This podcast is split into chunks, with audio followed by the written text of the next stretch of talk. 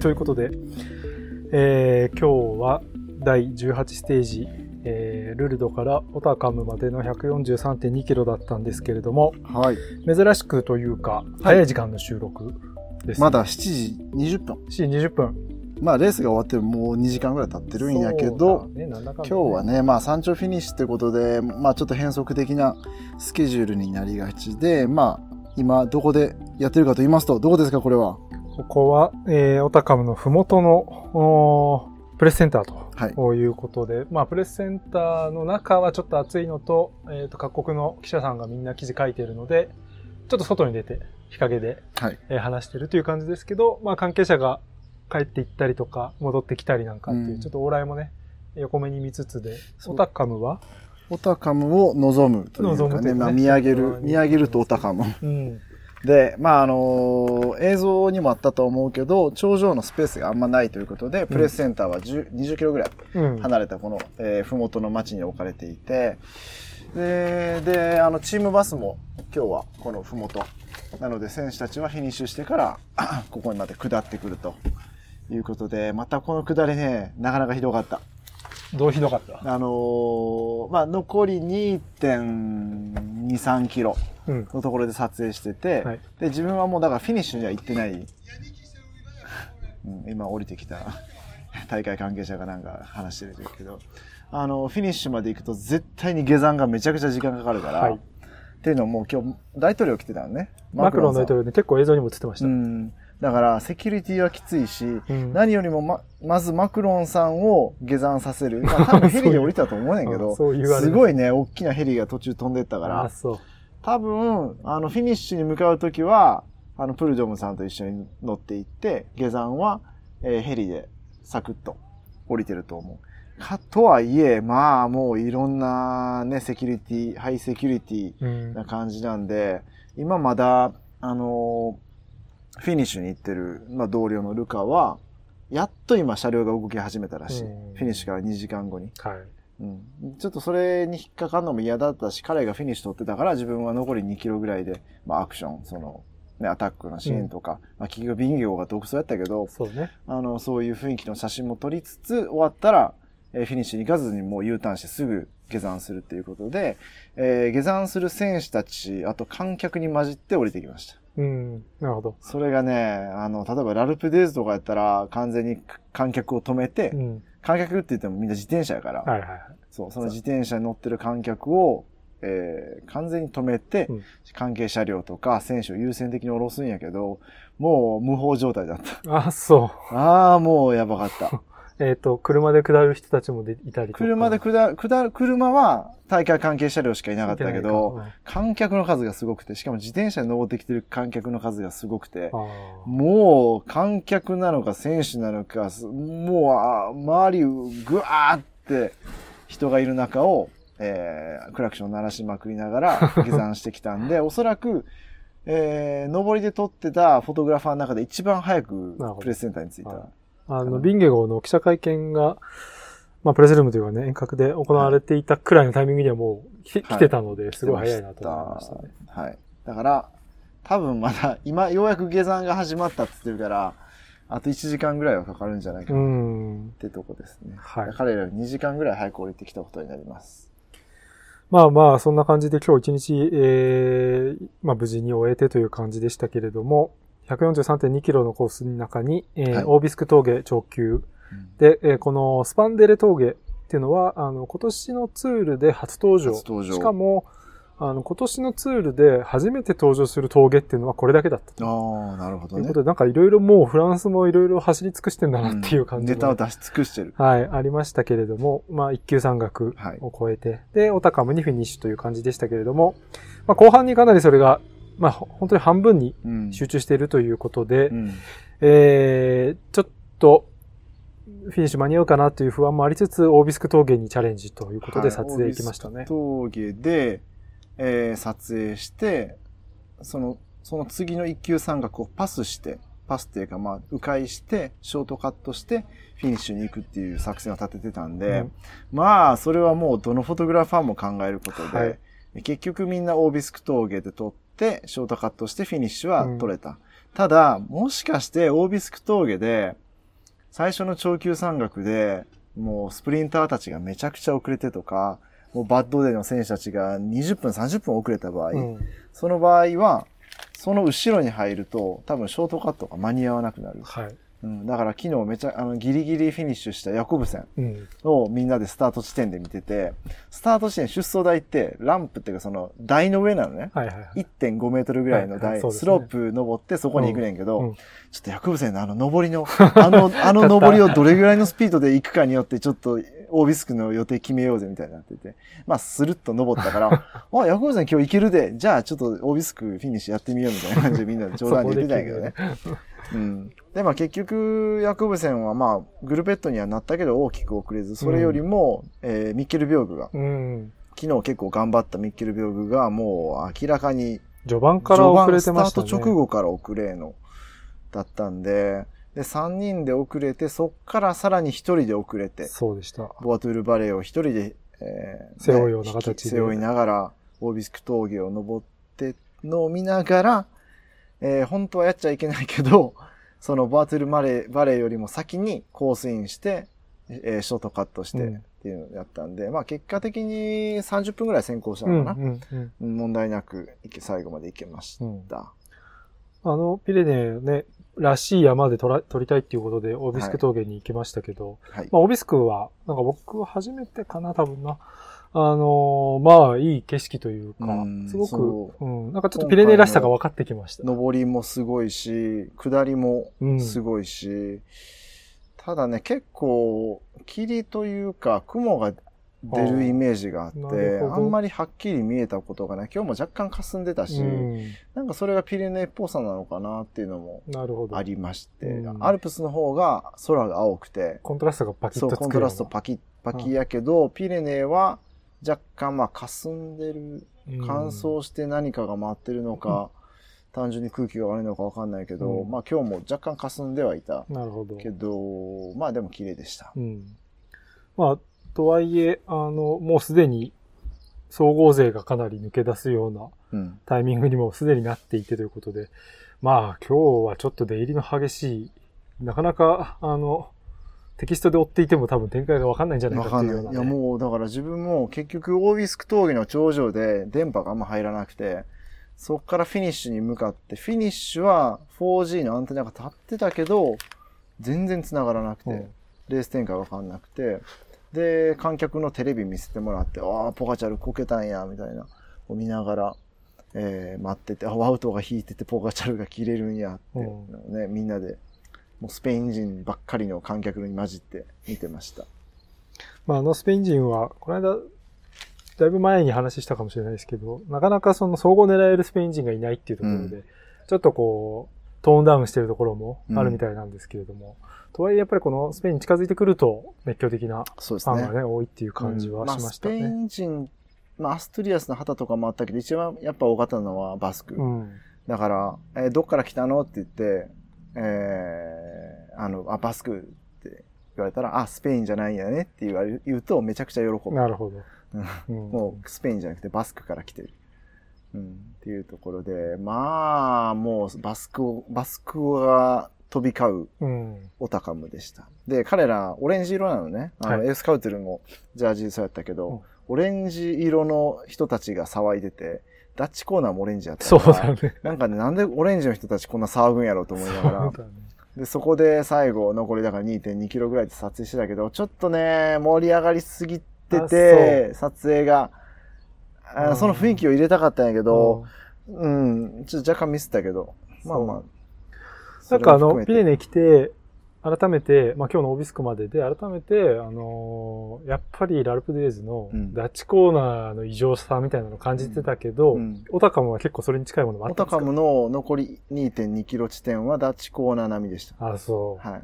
バスクコーナー。もういい感じに出来上がってて。出来上がってて、もうフラフラで。あ、そう。で、昨日から来たとか、一昨日から来たとか、キャンピングカーで寝て、ほめちゃくちゃ楽しくて、ど。うん。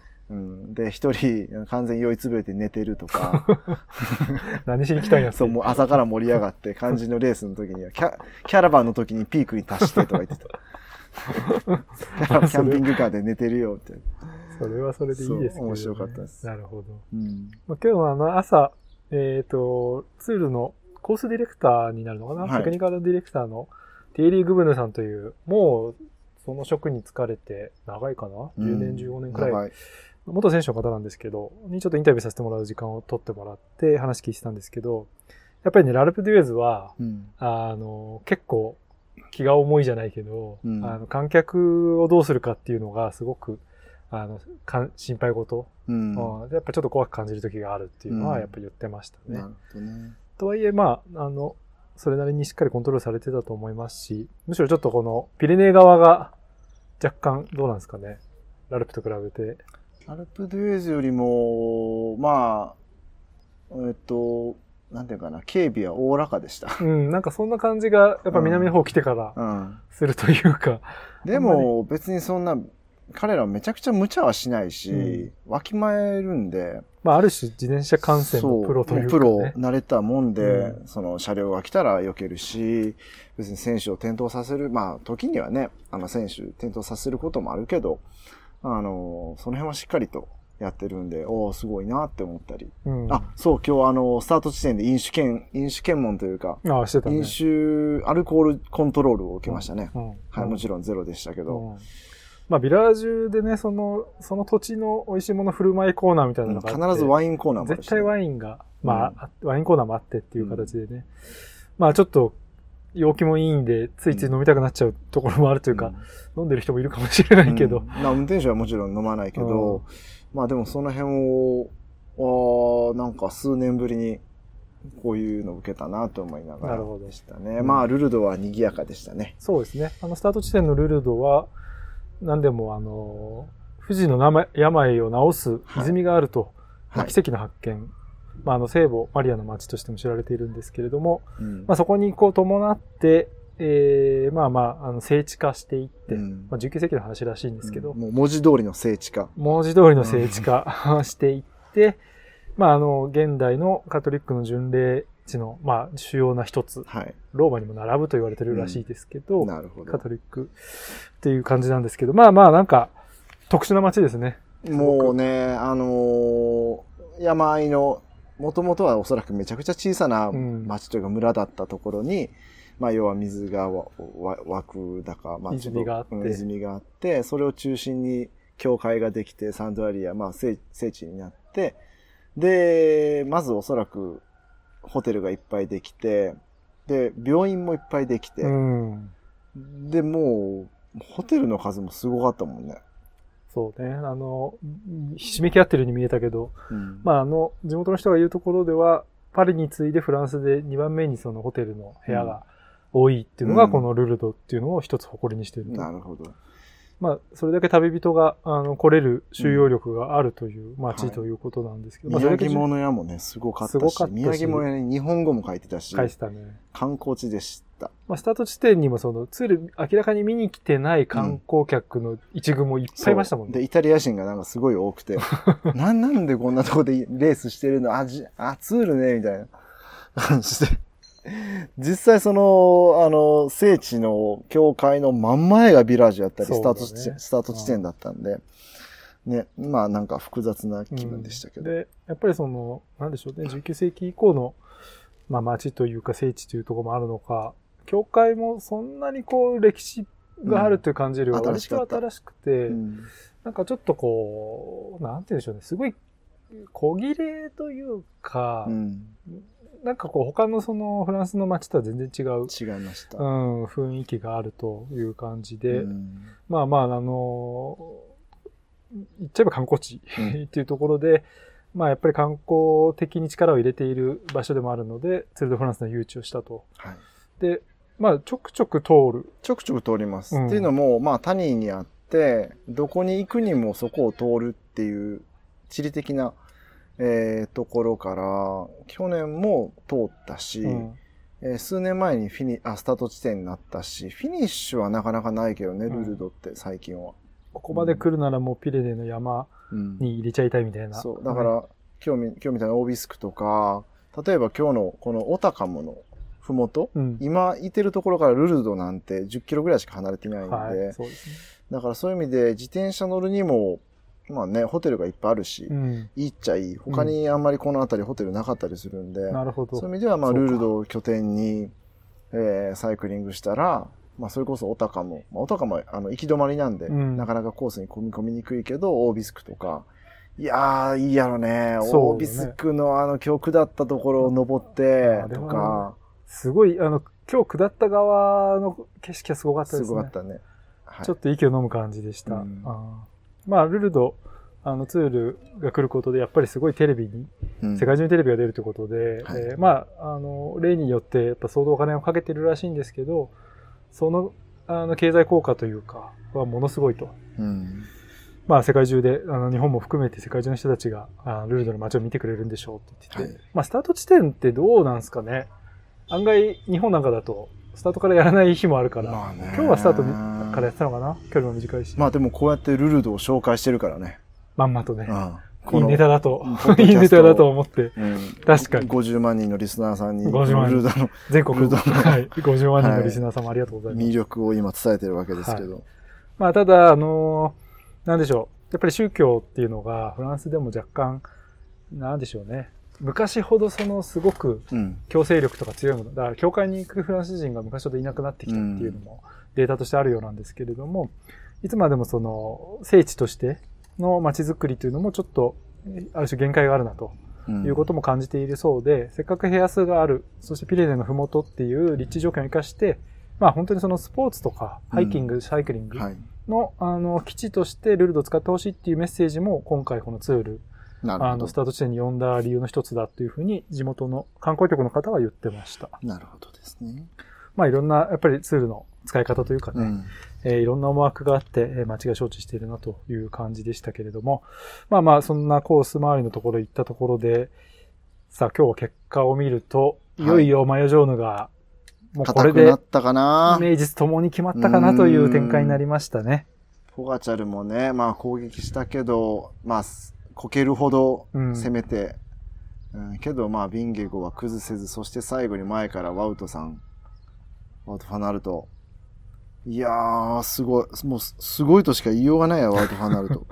そうですね。まあ、ただ、あの、ユンボ・ビスマに関しては、あの、ワウトが降りてくる前はクスが、まあ、すごく仕事をしてということで、ここに来て、やっぱりチーム力の差がうん。出たなっていうのが正直なところですか UAE はね。まあマフナルティが頑張ったけど、ちょっとさすがにね、昨日頑張ったし。もう、病具が朝朝からついていけないっていう状況で、まあ、ヒルシはどこにいるのかとなってしまうとう、ん。さすがにうんっていうところでしたかね。まあでもポガチャルのアタックは、ね、まあ盛り上がるし、いや、ビンゲゴ、ああまあ、ビンゲゴついていくわっていうのは見ながらでしたけど、うん結果は、ビンゲゴが1分4秒つけたうのね、ん。ポガチャルに。それでもポガチャルは2位ですからね。はいちょっと本当に。まあ、あの、大く、この間のグラノンみたいな大崩れというよりはもう、さすがに最後のうん。地足の差、うん3周目にどれだけ残していたかというところが出たかなと。うんちょっとまあ映像は見てないけど、ワウト・ファンナルトが引いてて、ポガチャルが切れたの。そう、ワウトが、ただあの、ディレクターから指示があったみたいで、うん、ガーンってあげろ。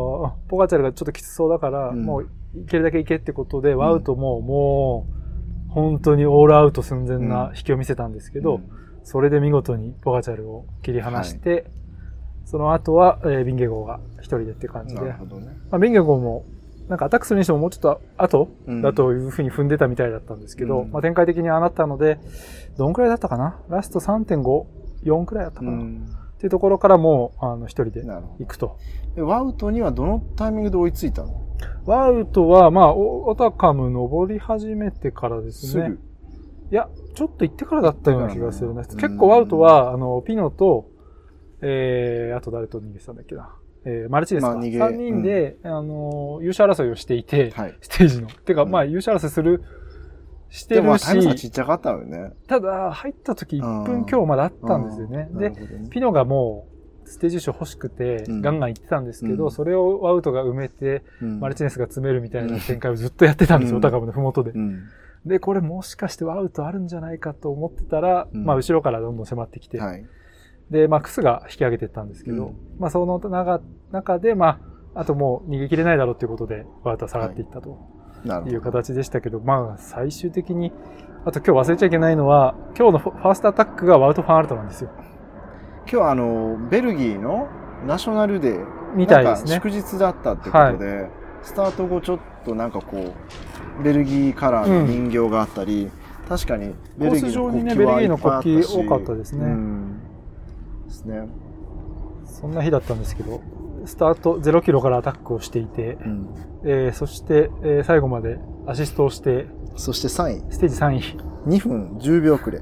ゲラント・トーマスより44秒 先にフィニッシュしてる。またこれあの総合上がっちゃうんじゃないですか？え総合ちなみにですね、今日スタート時点では30位だったんですけど、はいワウト・ファンナルトさん23位です。だいぶ上げたな。だいぶ上げた。これまた TT と。TT で多分ね、21位までは行くと思う。すごいね。どういうこと？いや、だから、あのーマイオベールが、マイオジョーヌとマイオブランをひ長級山岳、3周目の最後の長級、最後の 最後の長級山岳で前を引いてるっていうね。なかなか普段見れない。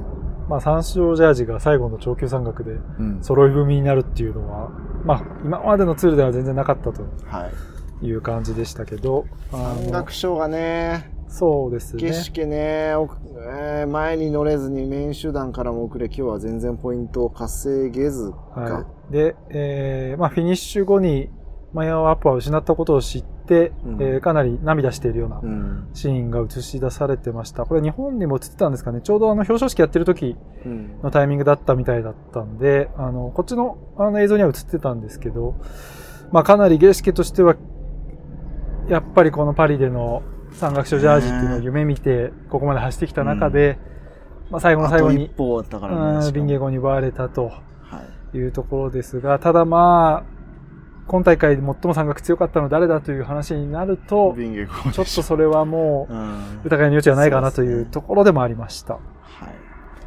い。で、あの、参照がね、ちょうど動いたことに関しては、あの、フィニッシュ後にマクロン大統領もちょっとインタビューに答えてまして、はいあの、マイオ・ジョーヌとマイオ・ベールとマイオ・ブランが、こんなに、にも、あの、積極的に走るようなレースうん。っていうのはもう本当に素晴らしいって言い方をしてて、まあさすがにそういうあたり、フランス人にとって、うん。ね、参照の意味っていうのも分かってらっしゃるとうん。いうような形。で、あと、あの、大統領で言ってたの面白かったのは、あの、観客がとにかくすごいって言ってました。うん。なんかこれこそフランスの財産だっていうことで、うんまああの、なんでしょう、マクロン大統領も若干そのフランスの統治の中ではい。苦労するところも出てきてる中で、うん。やっぱりその国民連帯的なところを呼びかけるっていう意味でも、うん。まあちょっと政治キャンペーン的にもうん。結構強いメッセージが、あの、インタビューの中でも聞かれていて、興味深いところではあったんですけれども、まあ、ある種このツールドフランスっていうのも、一つね、フランスが一丸となってっていうメッセージとして、えー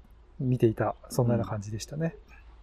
でもすごいいい言葉があって、あの、景色と、まあ、風景と歴史うんというものを通っていく約束なんだみたいなうん言い方をしていて、まあ、ランデブーなんだって言い方をしてたんですけど、うんまあ、なんかそういうちょっとポエティックな表現も、まあ、さすがフランスの大統領だなとうんいうような感じでした。あと、これがタダで見られるんだから、本当にすごいことでしょって言ってました。そうね。ただやもんね。しかもキャラバンからグッズももらえる。そうそういうことです。今日も観客が選手と下りまくってたからね。うん。それもね、なかなかできない。なんかツール最初の方は、あの、クリス・フルームがあまり目立たないから、うん。下山してる時に結構フルームと一緒に下る人とかも多いけど、うん。誰も彼に気づかないっていううん。論調も一周目はあったんですけど、今はまあさすがに。ね、あれですけど、うん。まあそれくらい選手が近くに、ね、またいるっていうね、ところでもありますけど、まあでも、下りを見てると、下りの走りを見てると、選手はやっぱすごい綺麗。うんうんなんか上り以上、に、下りのね身のこなし下りっていうのはねなんなのかね。体重移動から、もうグリップの使い方から、一連の動作がすごい綺麗でう。んうん。惚れ惚れしますね。そうだから選手が後ろから来たら抜かす、あの、ぬ抜かさせるっていうか、あ、いていいよってうん言って、うんその時にちょっと、あの、選手と話もしたりすんねんけど、なるほど。終わったねっつって、キングとかすごい嬉しそうだっあ本当。た。はい。はい。っていうところで。4勝ジャージがほぼ固まったと。そう、ね、まあまあ、まだ迷うじゃ分からんけど、うん、ポガチャルと3分26秒。ゲラント・トーマス8分。8分ですからね。うん。まだでもこれ、ああ、まあでも、もうなかなか、その、それ以下も動きそうにない。ゴデュが今4位。うん、ゴデュが4位に上げた、ねうん、けど、キン50、なんだかんだ50がね。そうなんです。後半はやっぱり上げてきてるというか。うん、総。で、結構あの、バランタ・マディアスとかも良くて、うん、ウルパマはなんか、やっぱりチームとしてすごいまとまりというかね、はい、強さを見せていましたね。チーム総合も2位なんじゃないかな、今、確か。っていう感じでしたけどね。はい、そうですね。はい。で、ビンゲゴそうだ。あの、ポカチャが落車する前に自分も落車しかけてた。うん。チェーン落として、ああわやっていう下りの落車があって、はい結構みんなヒヤッとした後で、ポカチャルが落車してしまったみたいで、まあでも、末端かな？末端やよね。で、あのーポガチャル落車した後はビンゲゴが待ちました。うん。ちゃんとあの戻ってくるまで。はいポガチャル左側がちょっとすりむけたりとかしてて、うんまあなかなかハードな。ポガチャルはね、本当に転ぶイメージないので、うん。なんかしかも変な転び方っていうなんかリカバリーししたように見え見えたたけど、んですけど、滑った。最後に、うん、い滑や。今日もだいぶ路面が溶けてた。うん、車滑ってましたよね、若う干。ん。ああの、普通に、あの、重列駐車するときにハンドル切るわけやん。はいはい。その場であじゃあもうそこがぐにゅぐにゅぐにゅぐにゅって、溶け、溶けて、削れてた。あ、そんな路面でいいのかっていう話で。てか今見たんですけど、フルーム今日 DNS やったの。あ、そうだったの？出走サインっていうか、あ、あの、スタート台に来てたけど、うん。スタートしてないんか。あ DNS になってます。そうだったんだ。へえ。そうですか。ちょっと乾燥してパリでね、あの、うん声援を浴びてほしかったなというところでもありますけど、はい、DNS ですね。スタートしてないことになってる。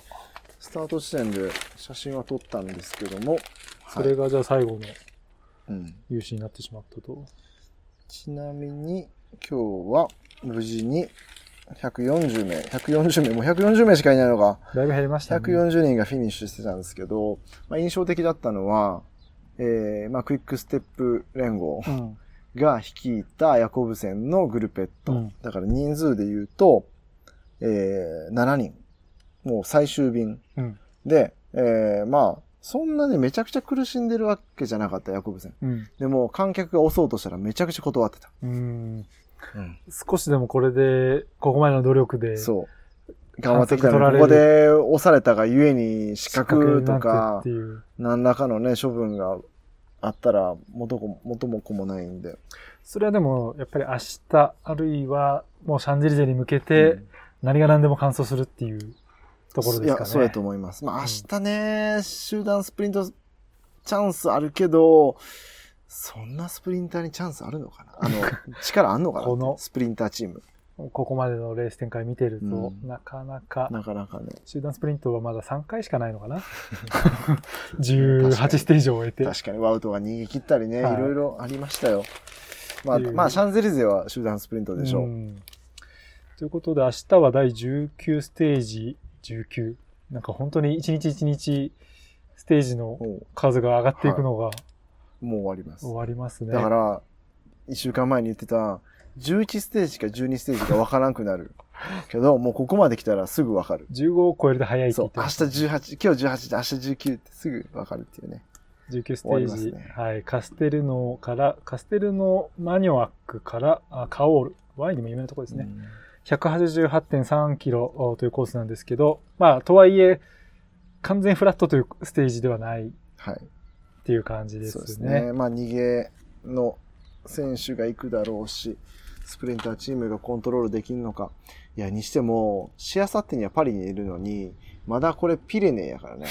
そこスペインやからね。だから今から徐々に徐々にパリに向かって北上していくと。そうですね。はい確かに言われてみれば、そこスペインです。あの山の向こうす、向こうスペインです。あれですよ。あの、ブレーズ・パスカルが、ピレネの向こうではこちら側の真実が誤謬になるといったあのピレネですね。なるほど。そういうことです。はいピレネーにおります。そこスペインです。僕が唯一知ってるなんか哲学っぽいことを、せっかくピレネの地にいるんで言ってみました。ちなみに今日はあの、うん、運転してるミニ、あの、ミニバンじゃない、バンは6500キロぐらいになりまし来た。ましたね。はい。だから最終的には8300ぐらいですね。イタリアまで戻ると。そんなもんです。なんか、まあ、まあ、まだちょっとしんみりするには早いんですけど、はなんとなくそういう雰囲気というか、みんななんか、終わった後どうすんのみたいな話も、い。うん。なんか結構スタッフの人とかもしだしたりとかしていて、まあまあそういう感じなんだなという。うん。えーあと、気分がりまあ選手たち、今日、まあヤコブセンは、ね、黙々と走って、観客に押されるのを、えー断りながうんら走ってたけど、その前の、グルペットのちょっと前の選手たちは結構楽しんでて。あ、そう。そう、ピドゴそっかク、まあピドゴクね、総合18ぐらい、まだトップ20以内やねんけど、ウィリーしながら登ってたり、サガンもウィリーしてたし、そうやってこう観客、盛り上げる観客、観客をさらに盛り上げる。うんうんうん。うんなんか最近ちょっと、陶芸でウィリーするの流行ってますね。ジロでマチューがやってからというやもの。ってから、まあ、もともとサガンがやってたけどう、ん。うん。は、あ、先に下山したクラウディオが、やっていきましおた。疲れ様。スイートとベネ。はい。はい。ということで、はい。ということで、まあ、第18ステージがあ終わりましたということだったんですけど、えっ、と、ちょっと今日は、あのーあ、そうそう。えっ、とですね。アランベールのおポッドキャストという形でやってますけれども、はい。実はこのアランベールのサイトは、まあ、できればいろんな人にあの書いたり、写真を発表してもらう場所としても、まあ、特に若手の人に、えー使ってもらったらいいなというふうに前々から思ってたんですけど、あのこのツールに、えー初めて取材で帯同している、えっ、と、小玉くんというですね、えー若者、子供りょうくん。小玉亮くん、えーが、まあ、もう、あの、21ステージ全部追いかけるって形で、えーいらっしゃってるんですけど、まあ、あの、せっかくなので、あの、撮った写真と文章を、あの、ちょっと送ってよっていう話をしたら、あ書いて送ってくれました。それをね、アラメルのあの、記事にも、あそして今日、先ほど公開しましたので、まあ、よかったら皆さんぜひ見てみてください。なんか僕らの、あの、ツールの感じとはまた違った、あの、日本人の取材陣のうんツールの見え方みたいなものとかね。特に彼はあの、初めてのツールっていうところです。結構、うんなんか、ピュアなというか、あの、自分たちがピュアじゃないみたいな。めちゃくちゃピュアですよ。あなたは私もう、あなたはベテランじゃめないですか。ちゃくちゃピュアですよはい。あの、心はピュアなのは知ってますけども。はい、ピュアです。まあそんなことがあったりと。で、あとはあのーえっ、と、僕がちょっと連載させてもらっているラルートというね、あのーウェブメディアがあって、で、県にも、あの写真をもうそうですね。送ってるんですよまあ、あの、機材のペ、機材の記事が、まあ、そのうちアップされるんじゃないかなと、はい、思います。うんで、あの、月額の有料制のウェブサイトになっているんですけれども、まあ、かなり、あの、元サイクルスポーツでも、あ顕筆を振るわれた安井さんが、えー編集長を務められているメディアということで、結構その、クラウドファンディングで立ち上げをして、もう2年前ですかね。結構話題になって、忖度なしのウェブメディアとはい。いうことで、その、目の肥えた読者からはすごい期待と、うん。業界関係者からはそんなこと本当にできるのという、ちょっとこう、いぶかしむ目と、はい。あってという形でローンチしたあのウェブメディアなんですけれども、まあなんだかんだ僕らも一緒に記事に出たりとか、そうですね。したりとかもしていて、まあ今回はツールで僕もかありがたく、ありがたいことに書かせてもらったりしてるんですけれども、ちょっとこのラルートについて紹介したいなと思うんですけれども、ケニーはどうですか？ラルートというメディア、なんか仕事してみて、ここがいい。やなんかすごい楽ちん。楽ちん。楽ちん。楽ちんっていうのは、まあ、やりたいことをやらせてくれるというか、まあ、それこそ損得な、損得なしと言えばいいのかな。うん。あのーまあ、書きたいことを書けるし、あと、だから、えー去年に、去年の、いつだ、ちょうど今頃かな。うん。ジロのあたりだったっけ？その、あ、ツール期間中や。うん要は自分のキャリアを振り返るような、えー連載はいやらせていただい連載て、えー忘れました。続けの、堺から世界へです。はい。ちょっと盛りすぎましたけど、あのーまあそういう連載、割とね、それも普段そういうこと語らないから、書かないから、うんうん、だからなんでこの業界に入ったとうか、ん。うんこの業界に入っどうやって入ったとか、うん。そう。あそういうのをもう結構ね、赤裸々に書いたし、うん。例えばツール・ド・フランス期間中の動き方なんかも、えー取材の仕方なんかも書いたんで、いや、割とそれそう。は今までなかったことやったから、はいすごいその場を提供していただいたのはすごいありがたかったです。いや、だから結構ノウハウをうん。余すことなく書くんだなと思って見てました、あの記事。うん。ちょっと忖度してるから今。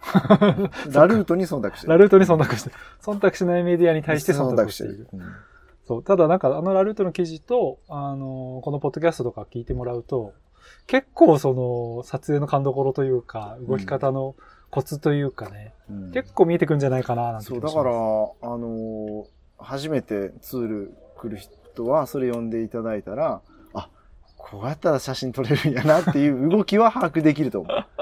そうだね。うんはい。はい。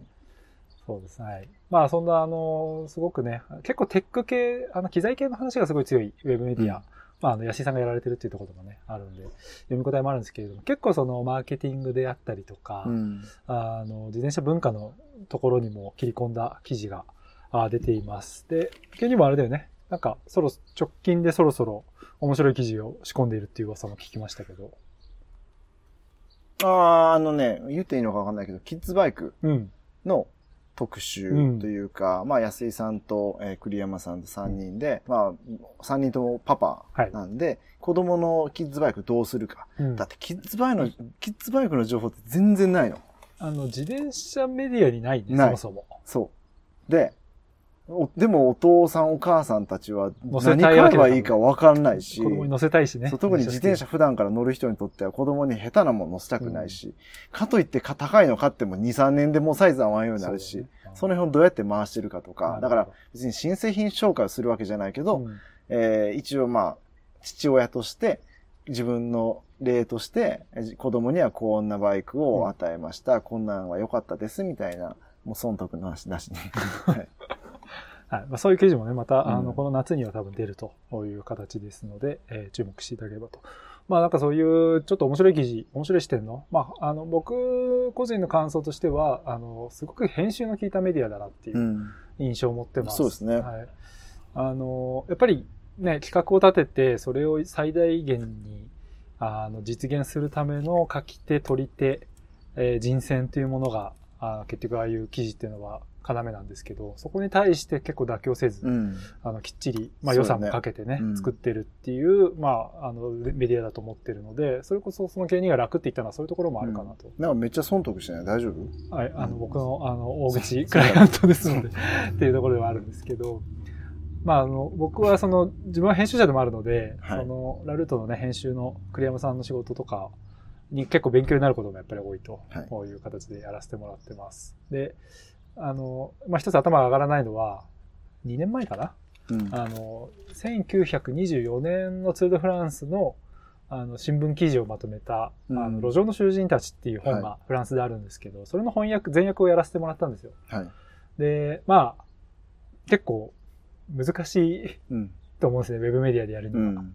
あの、すごい文学っぽい内容だし、はい。でそういうものをね、あのウェブメディアで面白いですねって言ってやらせてくれたのはすごく感謝をしていて、まあ、あれで結構わーって翻訳やったのもいい経験になったなっていうのもあったんで、まあ、あの、もしね、あの、月額会員にななられている方は、あもう一度チェックいただければと思いますし、えっ、と、この後もですね、えーまあ、これもちょっと言っていいのかあれですけど、えーまあ、マスターの中野さんと、はいおーメカニックの永井さんはい。